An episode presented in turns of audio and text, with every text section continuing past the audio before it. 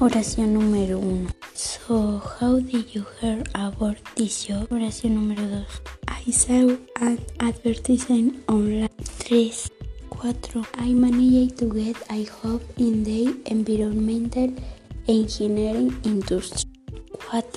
But I soon realized I was cut off for the job. I decided to take the path of a software developer. Wow, what determined you to make such a bold career shift? I held my bull eye portfolio of projects. I can see that your company has much future growth potential.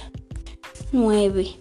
What are your strengths? My strengths are persistency and courage.